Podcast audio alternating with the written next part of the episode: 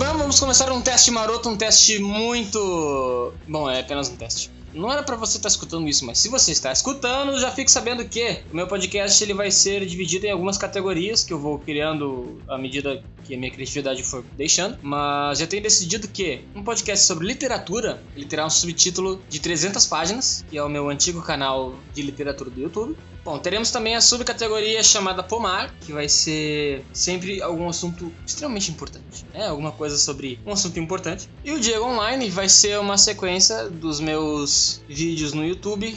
Uh, alguns deles vão virar podcast e vai ser nomeado como Diego Online Dito Cujo, tá? Tchau!